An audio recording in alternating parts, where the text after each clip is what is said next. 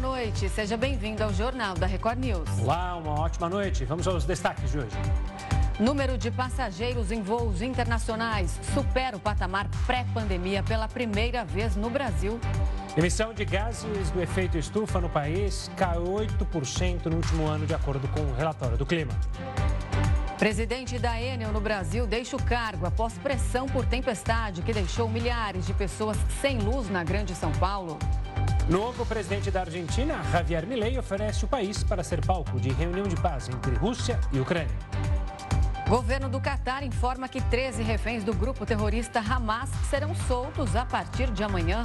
E ainda, a Organização Mundial de Saúde cobra explicações da China após o surto de uma pneumonia misteriosa.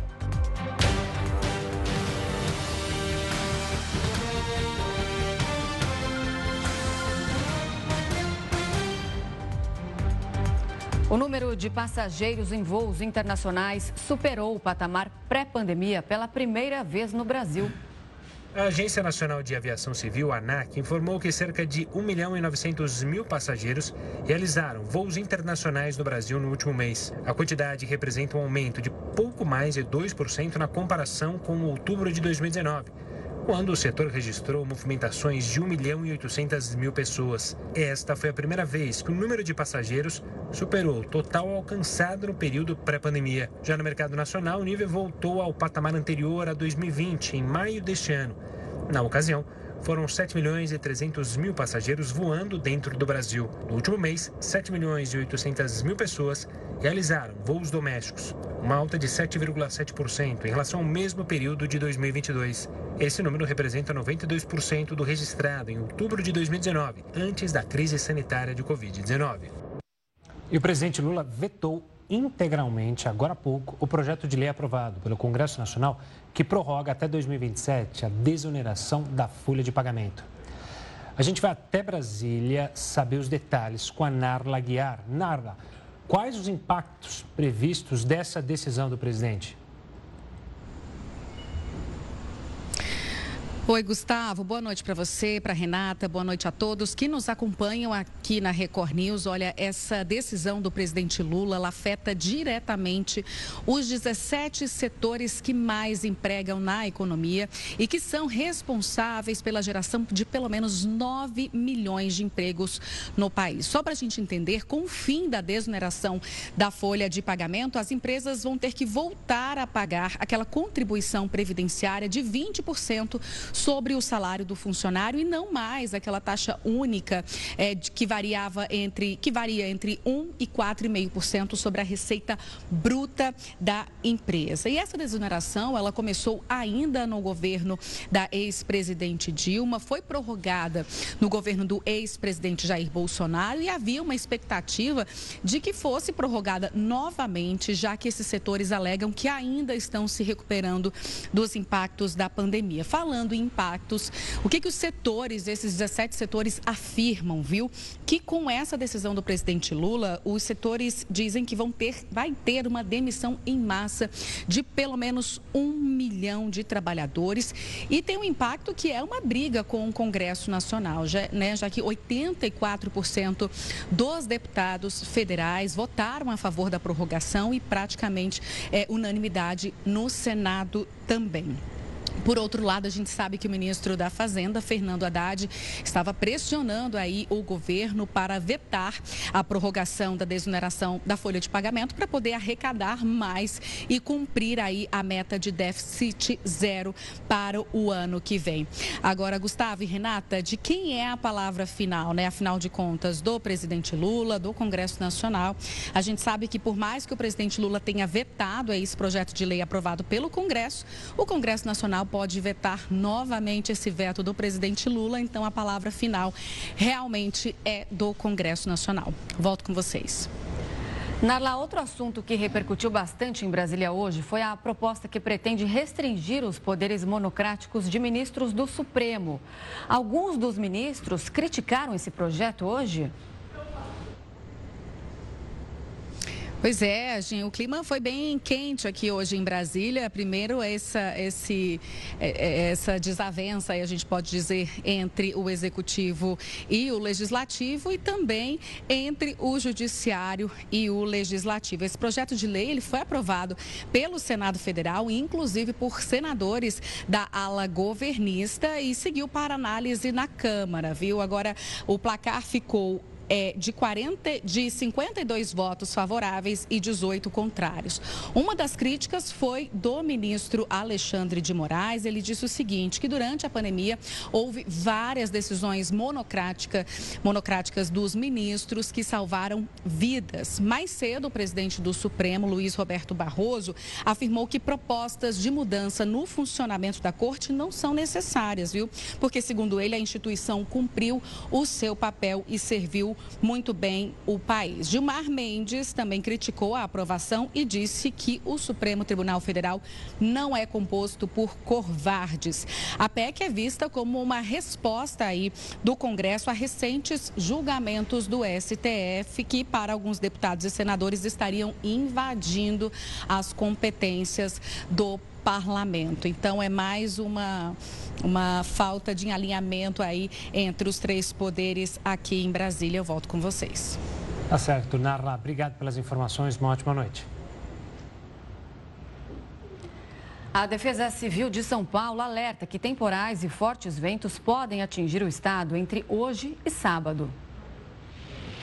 O tempo já começou a mudar hoje em São Paulo. Pela manhã, os moradores da capital enfrentaram chuva ao sair de casa e a situação pode piorar nos próximos dias. Na capital, em novembro, o Centro de Gerenciamento de Emergências registrou 57,1% das chuvas que eram estimadas para todo o mês. No estado, os ventos podem chegar a 80 km por hora, o que pode provocar queda de árvores e também de energia. Se vocês tiverem uma situação de emergência, ligue para o Corpo de Bombeiros através do número 193 ou para a Defesa Civil através do número 199. A previsão do acumulado de água com os temporais nestes dois próximos dias é de 175 milímetros. Pode até cair granizo em alguns pontos de São Paulo. A chuva deve atingir diversas regiões, mas principalmente no litoral norte, na capital e também na região metropolitana. A Defesa Civil alerta para as pessoas não enfrentarem a chuva e procurarem abrigo. A Defesa Civil ela orienta as pessoas que ao perceberem a mudança de tempo, temperatura, os ventos fortes, que elas busquem um local, um abrigo seguro, eh, evitem estacionar eh, embaixo de árvores nesse momento em que estiver o vento mais forte, que elas não andem nas suas, pois as árvores podem cair. A Defesa Civil orienta que no momento de enchentes e alagamentos, as pessoas também evitem é, se expor ao risco e não enfrente a força das águas, não tente adentrar nessas ruas e busque um local mais alto e aguarde a chuva passar. A temperatura amanhã em São Paulo deve ter mínima de 16 e máxima de 22 graus. E no sábado, os termômetros ficam entre 15 e 20 graus. E a emissão de gases do efeito estufa no Brasil caiu 8% no último ano. De acordo com o relatório do clima divulgado nesta quinta-feira, o país produziu 2,3 bilhões de toneladas brutas desses gases. O estudo apontou que dois fatores colaboraram para a queda: o grande volume de chuvas e a redução do desmatamento da Amazônia. Apesar do recuo, esta foi a terceira maior marca de emissão no Brasil desde 2005. Por isso, o relatório conclui que dificilmente o país vai concluir as metas do Acordo de Paris. Para isso, seria necessário reduzir em 49% as emissões com origem no desmatamento da Amazônia até 2025. O presidente Lula anunciou que vai criar forças-tarefa para combater a fome e as mudanças climáticas. Durante encontro para instalar a Comissão Nacional do G20, o presidente Lula anunciou que o Brasil vai criar duas forças-tarefa durante o mandato no grupo das principais economias do mundo. Uma delas vai ser voltada para combater a fome e a desigualdade social. A outra terá como objetivo debater soluções para a crise climática. Segundo ele, serão três linhas de ação para estruturar os trabalhos: inclusão social e combate à fome, transição energética e desenvolvimento sustentável e reforma da governança global. Transição energética se apresenta para o Brasil como a oportunidade que nós não tivemos no século XX de termos no século XXI a possibilidade de mostrarmos ao mundo que quem quiser utilizar a energia verde para produzir aquilo que é necessário à humanidade, o Brasil é o porto seguro para que as pessoas possam vir aqui, fazer os seus investimentos e fazer com que esse país se transforme num país definitivamente desenvolvido. A reunião, que aconteceu no Palácio do Planalto, contou com a participação de diversos ministros, como Fernando Haddad, da Fazenda, Mauro Vieira, de Relações Exteriores e autoridades e outros poderes. O presidente cobrou que os ministros trabalhem em dobro para atender às demandas que envolvem o Executivo e o G20. No encontro, Lula ainda voltou a criticar organismos internacionais que, segundo ele, agem como se não houvesse problema de desigualdade no mundo. É possível que as instituições de Bretton Woods, do Banco Mundial, o FMI e tantas outras instituições financeiras continuem funcionando como se nada tivesse acontecendo no mundo, como se tivesse tudo resolvido. Nós estamos vendo o continente africano com 800 bilhões de dólares de dívida e que se não houver uma rediscussão de como fazer financiamento para os países pobres, a gente não vai ter solução os ricos vão continuar ricos, os pobres vão continuar pobres, e quem está com fome vai continuar com fome. O mandato brasileiro do G20 vai começar no dia 1 de dezembro e vai até dia 30 de novembro do ano que vem. Como país ocupante da presidência, o Brasil vai ser o responsável por organizar a próxima cúpula, prevista para novembro do ano que vem, no Rio de Janeiro. E o presidente da Enel, Nicola Cotugno, deixou o cargo nesta quinta-feira. De acordo com nota divulgada pela empresa, o executivo que ficou à frente da companhia por 32 anos saiu para se aposentar. A decisão da saída veio cerca de três semanas após milhares de pessoas ficarem sem luz durante uma semana na Grande São Paulo. Por causa disso, a Enel virou alvo de uma CPI na Assembleia Legislativa e outra na Câmara Municipal de São Paulo. Antônio Scala, que está na empresa há 18 anos, deve assumir a presidência deputado Carlos O prefeito de São Paulo, Ricardo Nunes, anunciou que a tarifa zero para ônibus pode ser implementada no próximo mês. A princípio, a medida seria adotada aos domingos ou no período noturno. O objetivo é estimular o comércio e a vida noturna na capital paulista. Além disso, a prefeitura vai fazer um monitoramento para decidir se adota a tarifa gratuita permanente nos dias úteis a partir do ano que vem. Nunes ainda afirmou o custo, que o custo deve ficar entre 400 e 500 milhões por ano para manter então a gratuidade aos domingos e à noite. Segundo dados da SP Trans, em 2023, a prefeitura de São Paulo já pagou 5,3 bilhões de reais em subsídios para empresas de ônibus. Quatro pessoas foram presas no Rio de Janeiro numa operação contra uma quadrilha que aplicava golpes de pirâmide financeira. O repórter Marcos Marinho está no Rio de Janeiro e conta mais sobre essa ação da Polícia Civil com o Ministério Público. Boa noite, Marcos. Oi, Gustavo. Oi, Renata. Boa noite para vocês e para todos que estão com a gente aqui no Jornal da Record News. A empresa, de acordo com a polícia, aplicava golpes em Niterói, município da região metropolitana do Rio. Quatro pessoas foram presas, duas estão foragidas e, no total, 15 foram denunciadas. De acordo com os investigadores, a quadrilha prometia lucros de até 15%. Só que, para isso, as vítimas precisavam fazer um aporte de pelo menos R$ 2.500 por mês. E o golpe foi descoberto porque esses investidores pararam de receber os valores prometidos. De acordo com a polícia, para lavar o dinheiro do crime, um dos responsáveis, um dos chefes do grupo, gastou um milhão de reais comprando joias para a esposa. Os chefes do grupo eram dois irmãos e eles, inclusive, patrocinavam atletas e eventos esportivos para dar um ar de legalidade a essa empresa, uma falsa empresa de investimentos que deixou muita gente no prejuízo aqui no estado do Rio de Janeiro. Volto com vocês aí no estúdio. O presidente eleito Javier Milei afirmou que Lula será bem-vindo durante a posse na Argentina. A fala veio depois que o liberal realizou uma série de ataques ao petista durante a campanha presidencial. Ele chegou a chamar Lula de corrupto e ameaçou cortar relações com o Brasil.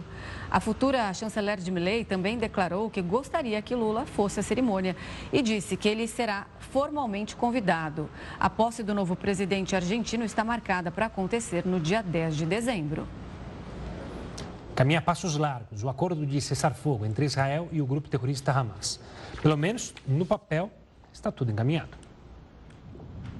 Segundo autoridades do Catar, o país que faz a mediação entre Israel e Hamas, o acordo está certo e o cessar-fogo começa já nesta sexta-feira, às duas horas da madrugada, pelo horário de Brasília. O professor de Relações Internacionais, Marcos Vinícius, fala da pressão internacional para esse acordo, mesmo que por pouco tempo. E o que se notou também é que aquela opinião pública internacional que era inicialmente favorável a Israel, no seu direito de revidar os atos abomináveis que aconteceram no dia 7 de outubro, de fato foram rapidamente também se transformando em opinião contrária ao Estado de Israel, justamente por causa da questão da simetria no processo. Já o primeiro grupo de reféns a ser libertado deve ser de 13 pessoas, que devem ser liberadas por volta das 11 horas da manhã. Desde o dia 7 de outubro, 240 pessoas são mantidas pelas forças terroristas. Autoridades de Israel não quiseram revelar quem são esses primeiros reféns, mas devem ser mulheres e crianças. O medo do primeiro-ministro Netanyahu é de, ah, ao fazer o cessar-fogo, que de alguma forma a estrutura montada se desorganizasse e desse ao Hamas a oportunidade de planejar novos ataques ou a expandir ali a sua estratégia de atuação.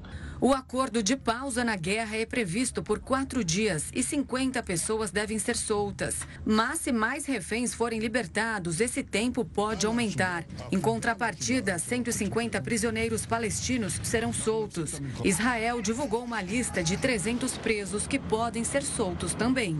É um processo complexo que nós observamos ao longo deste, desta situação e que se espera que com o cessar-fogo possa aí acontecer ah, o caso de novas ah, trocas de reféns por prisioneiros e, com isso, se transformar este cessar-fogo temporário em algo mais definitivo. E para falar sobre essa trégua e os próximos desdobramentos do conflito no Oriente Médio, a gente conversa agora com a professora de Relações Internacionais da Universidade de Sorocaba, Karine Stange. Ela também atua como pesquisadora do Instituto de Relações Internacionais da USP e colaboradora do Instituto Brasil-Israel. Boa noite, professora. Seja muito bem-vinda. Boa noite, obrigada pelo convite.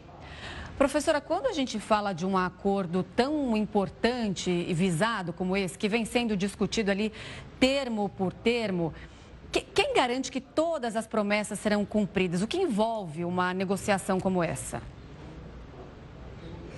Bem, as partes que atuam como medias são essenciais. Então, temos agora neste acordo principalmente o Egito e o Catar, que são os países que estão atuando nessa mediação.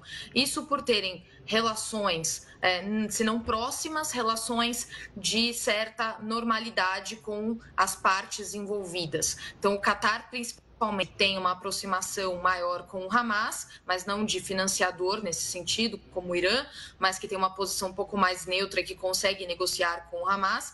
E o Egito tem relações Israel desde 1979 e também faz fronteira com a faixa de Gaza. Então, são dois atores que acabam atuando nessa frente de mediação e que conseguem, junto com as partes diretamente envolvidas do governo de Israel e do Hamas, negociar esses pontos do acordo e conseguirem também é, mediar é, para que cada lado é, consiga fornecer as informações necessárias neste momento para que o acordo prossiga da maneira esperada.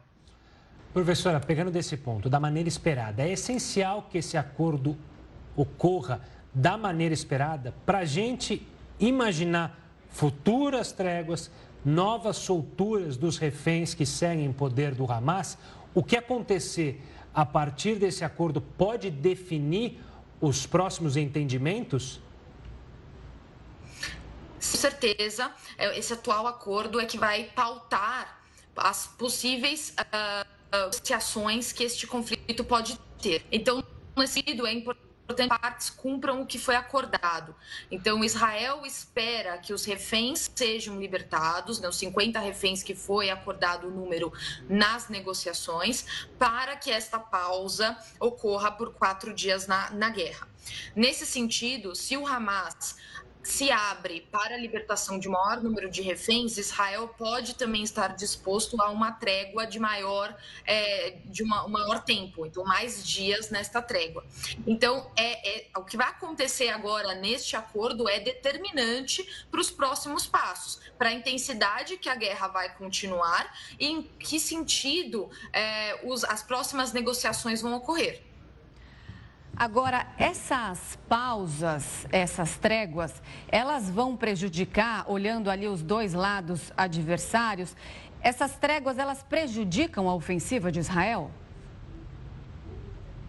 Sim, elas prejudicam a ofensiva israelense porque a estratégia que tem sido utilizada, pelo menos a estratégia que é dita né, como utilizada pelos porta-vozes das forças de defesa de Israel e pelo próprio governo israelense, é de que eles querem cansar o Hamas e enfraquecer o Hamas da maior forma possível, a fim de desestabilizar a instituição, principalmente o braço armado do Hamas, para que impossibilite novos ataques essa trégua posta que o Hamas consiga é, se uh, rearmar de certa forma, se reorganizar e contra-atacar Israel. Então, é por isso que até agora qualquer tipo de pausa humanitária tinha sido tratada é, de uma forma é por Israel evitando né, que, essa pausa, que essa pausa acontecesse. Porque para o Hamas é um momento crucial de reorganização. Israel estava agindo de forma a minar qualquer possibilidade do Hamas contra-atacar de uma maneira mais efetiva, além da utilização dos foguetes que eles já eles continuam utilizando diariamente. Ainda pegando nesse ponto que vocês estão falando, Israel, ela só aceita essa pausa justamente porque ela já conseguiu atingir alguns objetivos que ela tinha em terra e por isso ela se sentiu é, de maneira mais segura para ter a trégua e, obviamente, é óbvio, recuperar reféns, trazer esses reféns que estão em poder do Hamas para Israel, para a sua família.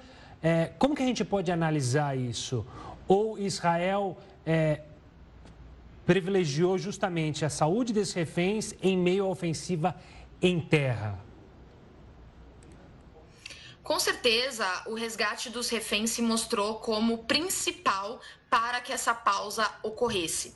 Além disso, nós não podemos esquecer da pressão que o governo israelense vem sofrendo dos familiares desses reféns, que têm feito inclusive manifestações nas ruas de Tel Aviv, Jerusalém e outras cidades israelenses, pressionando que o governo fizesse uma negociação para a libertação dessas pessoas. Né? As famílias têm, têm estado uh, em realmente uma situação muito preocupante, porque eles têm protestado, a gente vê imagens nesse momento, desses protestos, porque a sensação que se tinha perante aos civis israelenses é que o governo não, tinha, não estava fazendo nada para resgatar esses reféns. Então, este, acredito que esse motivo seja o principal. Mas também não podemos ignorar a pressão internacional que Israel tem sofrido para um cessar-fogo. Uma pressão que advém agora, inclusive, do próprio Estados Unidos, que é o maior aliado de Israel no cenário internacional. O Hamas, aí nas negociações, também chegou a pedir para que Israel parasse de usar aqueles drones de vigilância nessas pausas é, de algumas horas diárias. Seria também para dificultar um pouco ali, para que as forças de defesa israelenses não conseguissem descobrir certos esconderijos, túneis, ou até também os outros reféns, que ainda vai ficar muita gente por lá? Sim, pode uma, essa pode ser uma das razões, né? Então o Hamas ele tenta é, de qualquer forma diminuir a ofensiva israelense e se proteger, principalmente a forma como Israel tem atuado, de uh, encontrar os principais túneis, encontrar onde eles guardam as armas, onde eles guardam os armamentos de forma geral. Então todo esse tipo de ação visa é, possibilitar o Hamas é, se reorganizar de forma a enfrentar Israel de uma maneira um pouco mais contundente, considerando, obviamente, que Israel tem um, um poderio militar é, inegavelmente superior ao do Hamas. Professor, obrigado pela participação aqui conosco. Para falar então sobre esse acordo, a gente espera que de fato os reféns sejam libertados e estejam bem e possam voltar para suas famílias. Um forte abraço e até uma próxima. Abraço, muito obrigada. Ainda no cenário internacional, o presidente eleito da Argentina, Javier Milei, conversou com Volodymyr Zelensky e ofereceu o país para ser sede de uma reunião de paz. Em resposta, o presidente ucraniano agradeceu Milei pelo apoio ao país e convidou o futuro chefe de Estado a visitar a Ucrânia quando assumir a presidência no próximo mês. Durante a campanha, Milei já tinha deixado claro que trabalharia para uma maior cooperação entre os dois países e chamou o líder russo Vladimir Putin de autocrata. Agora, uma boa notícia para quem quer comprar na Black Friday. Os Correios suspenderam a greve prevista para esta semana. Você confere todos os detalhes em instantes. O Jornal da Record News volta já já. E olha, agora um alívio para quem, como a Renata, faz compras pela internet. Os Correios suspenderam a greve prevista para esta semana. Na espera da Black Friday, agendada para amanhã, os funcionários dos Correios desistiram de entrar em greve e prometeram seguir o trabalho normalmente. Então, quem comprou ou ainda vai comprar deve receber os produtos no prazo normal. A ameaça atingia algumas cidades, como São Paulo, Rio de Janeiro e São Luís. Em Tocantins, os trabalhadores que já estavam em greve vão voltar imediatamente ao trabalho. A proposta da empresa foi discutida e o sindicato aceitou. Os funcionários vão ter aumento de 3,53% a partir de janeiro de 2024. Reajuste no Vale-Refeição, concessão de um vale extra no valor de R$ 1.500 no dia 15 de dezembro e antecipação de 50% do 13º salário para aqueles que optarem por receber a gratificação natalina no seu período de férias, de janeiro a novembro. O Procon fez um alerta aos consumidores que pretendem comprar produtos pela internet nesta Black Friday. O órgão divulgou uma lista com 78 sites que devem ser evitados. Essas empresas entraram na relação porque foram alvo de reclamações feitas por compradores, mas não responderam a nenhuma notificação. Algumas delas não foram nem mesmo encontradas. A lista completa pode ser consultada no site do Procon. A orientação é para que as pessoas continuem com dúvidas que procurem os canais de atendimento do órgão. E um novo tipo de dengue pode estar chegando ao Brasil e se tornar uma epidemia em 2024. O tipo 3 já foi registrado em Votuporanga, no interior do estado. São quatro casos confirmados. As vítimas são todas mulheres. Quem já contraiu os tipos 1 e 2 da doença e pegar agora o tipo 3 pode ter complicações maiores à saúde. Esse tipo de vírus é antigo, mas não era registrado no Brasil há 15 anos. Os principais sintomas são febre, vômito e dores no corpo. O Ministério da Saúde disse que monitora os casos e ressaltou que outros casos já foram registrados neste ano no Paraná, Santa Catarina e na capital federal. Esses outros casos foram registrados em pacientes estrangeiros. Hoje, no mundo, existem quatro tipos de dengue. No Brasil, 90,1% são do tipo 1, 9,7% do tipo 2 e apenas 0,2% do tipo 3. Não existe tipo 4 confirmado por aqui. A Organização Mundial de Saúde cobra explicações da China após o surto de uma pneumonia misteriosa.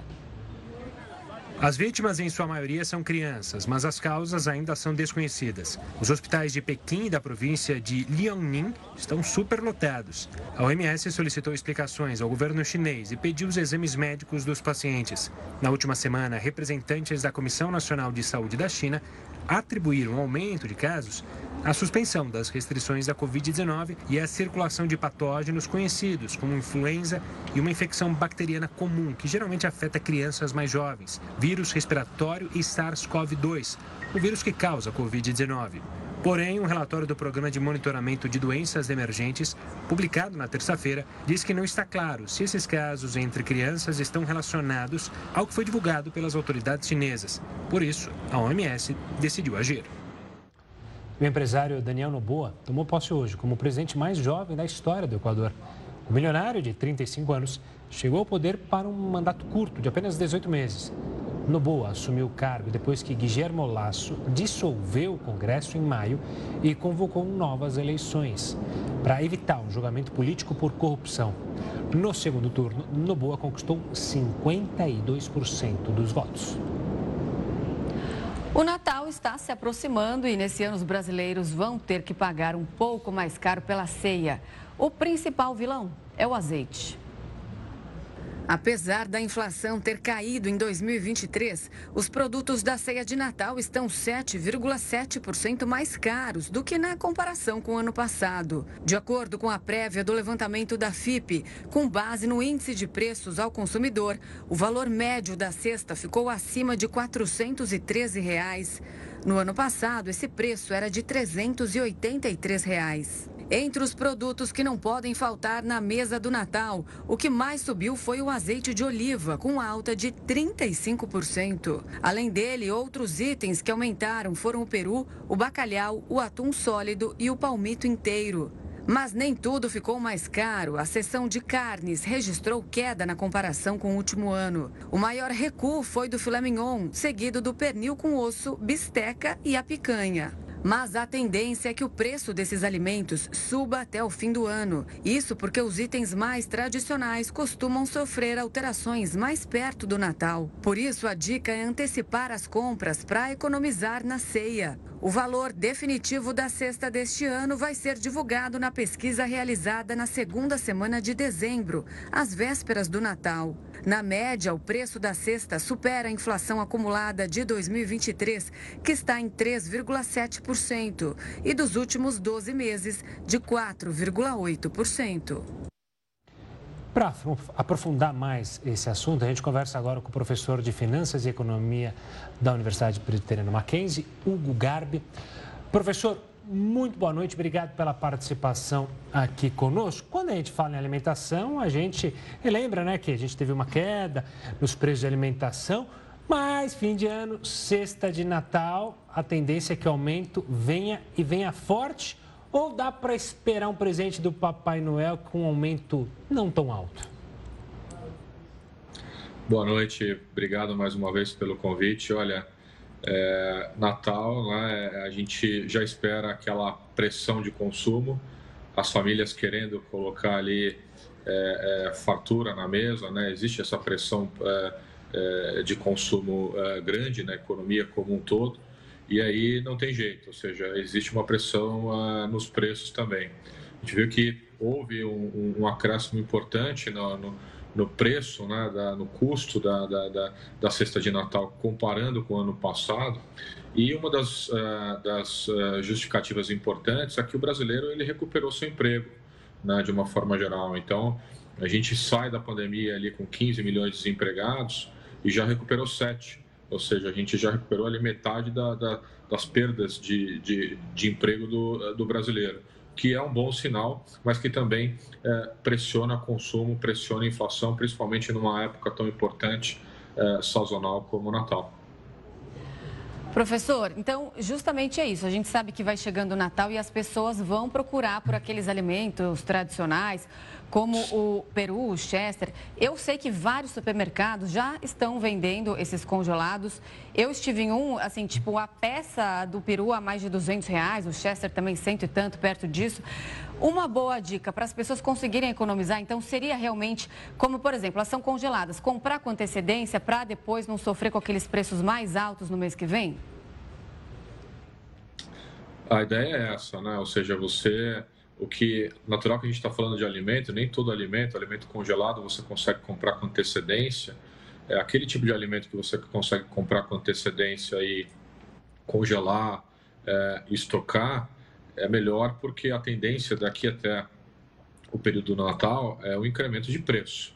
Né? É, e isso é uma característica é, de todas as épocas é, sazonais, né? não é só o Natal, ou seja, na Páscoa também, né? o ovo de Páscoa ele fica muito caro próximo da, da, da data e assim por diante. Então, a, a melhor forma de economizar, primeiro, é, é, tem que gastar ali um pouco de tempo e paciência buscando os melhores preços. Ou seja, é, você não vai conseguir os melhores preços num supermercado só ou numa loja só. Às vezes o azeite de oliva está muito caro no, no, supermercado e você consegue um bom preço é, em outro local e assim por diante. Né? E comprando com antecedência pode sim né, fazer uma boa economia. Professor, alguns produtos da cesta de Natal, muitos são importados. O dólar, com essas recentes quedas, pode amenizar um pouco da alta desses produtos em especial? Olha, é, como a gente está muito próximo do Natal, né, é, essa importação que foi feita para o Natal, ela já está precificada. Né? Então, grande parte do produto que já está no, no, no, estoque, né, já está na gôndola, ele já está precificado com dólar é, é, um pouco mais alto. Né? Ocasionalmente, pode acontecer de uma importação chegar é, é, é ali é, até o Natal e ter um preço um pouquinho mais barato. Mas isso é, é uma exceção.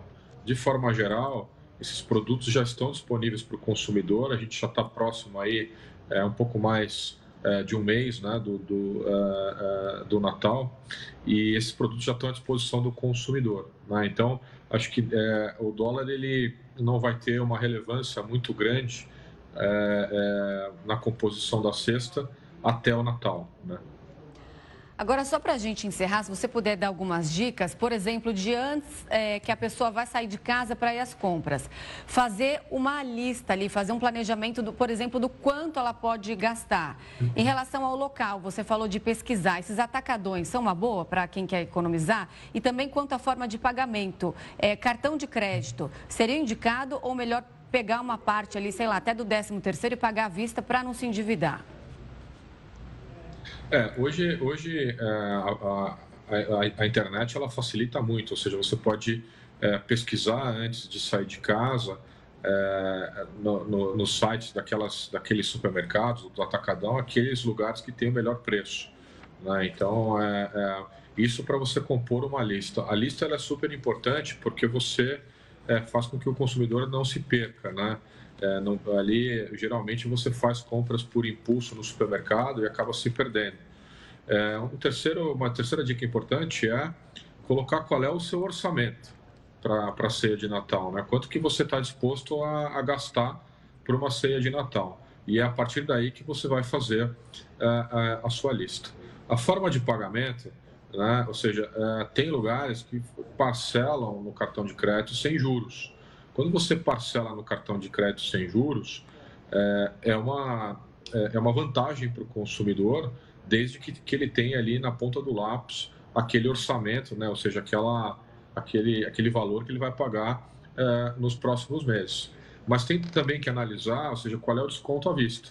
Né? Se geralmente é, supermercados, né, grandes redes, elas não dão desconto à vista, mas optam por, pelo parcelamento no, é, é, no cartão de crédito sem juros. Então aí é uma vantagem. Natural que você vai num lugar que tem um desconto à vista e esse desconto é, é, é significativo, aí é, a melhor opção realmente é optar pelo desconto, optar pelo pagamento à vista. Professor, obrigado pela participação aqui conosco, pela conversa. Um forte abraço e até a próxima. Grande abraço a todos, uma boa noite. Até mais. Uma greve geral está marcada para a próxima terça-feira em São Paulo. Funcionários do metrô, da CPTM, da Sabesp, da Fundação Casa e também os professores da rede pública vão cruzar os braços na semana que vem. Os sindicatos das categorias se uniram e decidiram decretar uma greve unificada contra as políticas adotadas pelo governo do estado, como, por exemplo, as privatizações, terceirizações, demissões e corte de verbas na educação. Brasileiros confiam mais na publicidade da televisão do que em outras mídias. É o que a gente fala já já aqui no Jornal da Record News.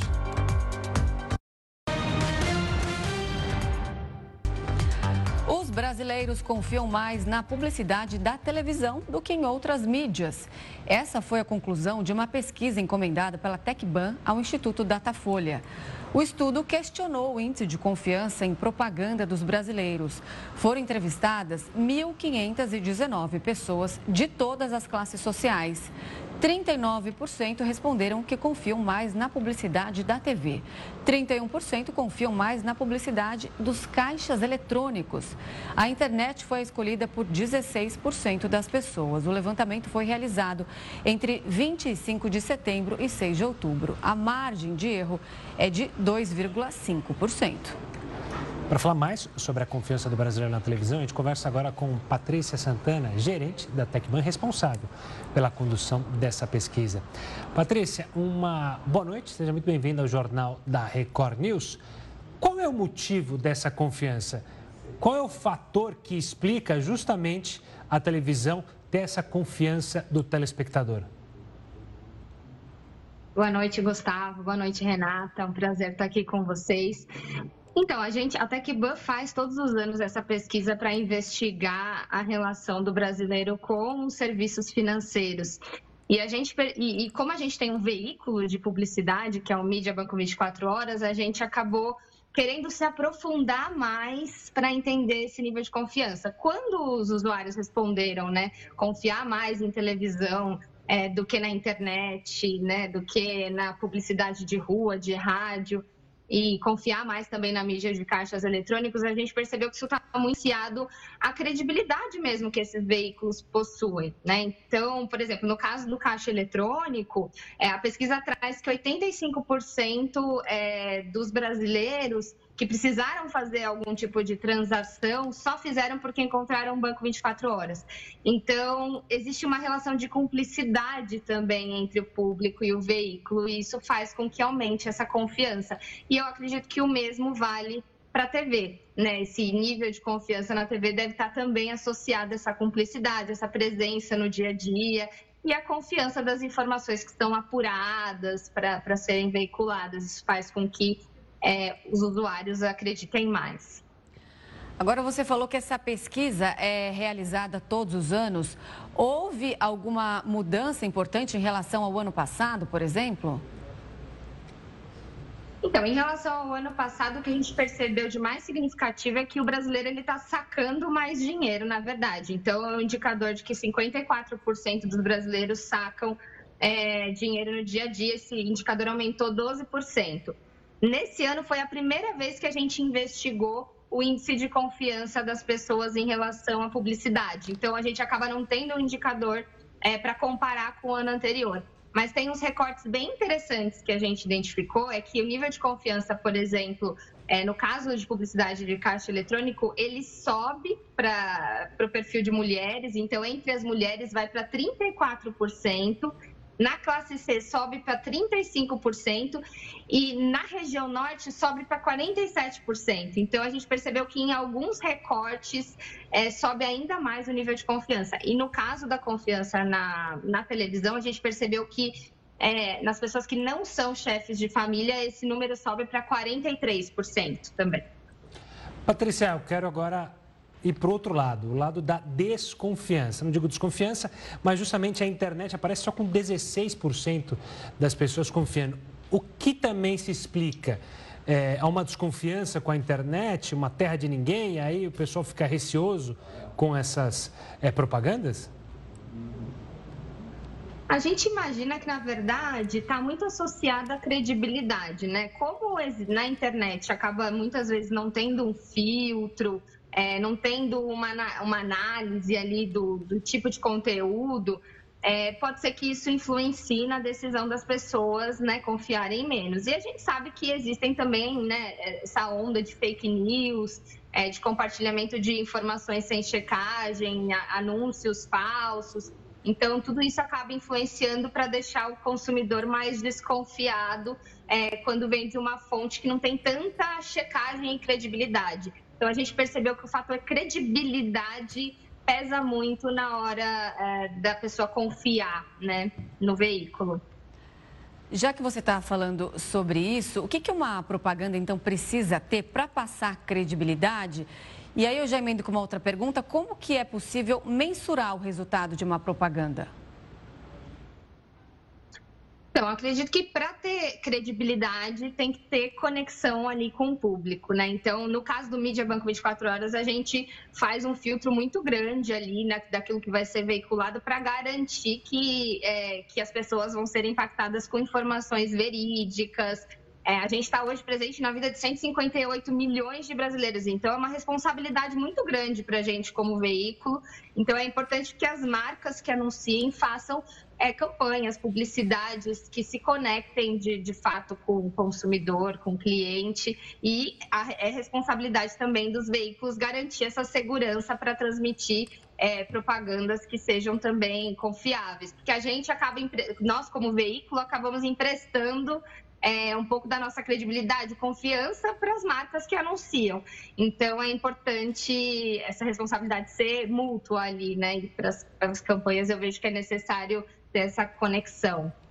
Tá certo. Patrícia, obrigado pela participação aqui conosco, falando então sobre essa pesquisa. Um forte abraço e até uma próxima. Obrigada, boa noite. Boa noite.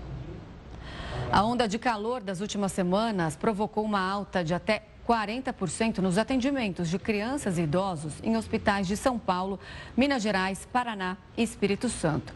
Quadros como febre, vômito e desidratação associados ao calor têm sido as principais causas de buscas pelos pronto-atendimentos. Isso porque a exposição às altas temperaturas compromete a capacidade do corpo de regular a temperatura. Outros sintomas, como câimbras, tonturas e dor de cabeça, também são registrados. Um estudo publicado na revista The Lancet, com dados sobre Estados Unidos, China e Brasil mostra que o clima quente aumenta o risco de morte em pacientes com doença cardíaca, isquêmica, acidente vascular cerebral, diabetes, doença renal e infecção respiratória. E a chuva deve dar uma trégua nos próximos dias no sul do país. A previsão é de dias sem chuva. O nível dos rios deve baixar e o solo deve secar um pouco. Mas esse alívio é por pouco tempo, já que há previsão de mais chuva para a próxima semana. No Rio Grande do Sul, cinco pessoas morreram e 28 mil perderam as casas. O Grêmio faz uma campanha até a próxima semana para arrecadar alimentos e itens de necessidades básicas para doar para algumas dessas pessoas. A gente está realizando uma ação de coleta de cestas básicas e de produtos de limpeza e de higiene, que pode ser entregue aqui na Arena do Grêmio. Essa é a terceira ação que a gente realiza e quando o Vale Taquari foi atingido pela primeira vez, nós conseguimos arrecadar 40 toneladas entre agasalhos e alimentos e produtos de limpeza. Então fica o convite para a torcida do Grêmio participar mais uma vez. Em Porto Alegre já choveu bem mais do que era esperado no mês. Em novembro, a estimativa média é de 105 milímetros, mas até agora já choveu 275 milímetros. Em Santa Catarina, três pessoas morreram e 6 mil estão desalojadas. 71 cidades foram afetadas no estado. Coreia do Norte anuncia que reforçou a presença de tropas e armamento na fronteira com a Coreia do Sul. O Jornal da Record News volta em instantes. A Coreia do Norte anunciou hoje que reforçou a presença de tropas e armamento na fronteira com a Coreia do Sul após lançar um satélite espião. Depois do lançamento, a Coreia do Sul suspendeu parcialmente um acordo militar de 2018 para reduzir as tensões militares e mobilizou equipes de vigilância e reconhecimento na fronteira. O Serviço Nacional de Inteligência da Coreia do Sul informou ao parlamento do país que ainda é cedo para afirmar que o satélite funciona corretamente, como alega a Coreia do Norte. O lançamento do satélite supervisionado por Kim Jong-un foi classificado por Washington, Seul e Tóquio como uma violação flagrante das sanções da ONU. O Ministério norte-coreano afirma que o lançamento do satélite faz parte do direito à autodefesa e minimizou o que chamou de resposta extremamente histérica de Seul. Um navio de guerra americano interceptou vários drones do grupo terrorista Houthis na região do Iêmen. O anúncio foi feito pelo Comando Militar dos Estados Unidos no Oriente Médio. O abate acontece durante uma patrulha da embarcação americana no Mar Vermelho. A tripulação e o navio americano não sofreram danos nem ferimentos. Os Houthis também ameaçaram atacar embarcações israelitas como retaliação pela guerra. O grupo terrorista apoia o Hamas e já lançou vários ataques contra Israel, usando drones e foguetes. No último domingo, os Houthis capturou um navio de guerra ligado a Israel com 25 tripulantes. Israel classificou o sequestro como um crime de consequências globais e um oficial dos Estados Unidos denunciou a captura como uma violação do direito internacional. E o Jornal da Record News fica por aqui. Obrigado pela companhia. Boa noite. Você fica agora com o News das 10 hoje com Rafael Algarte. Até amanhã.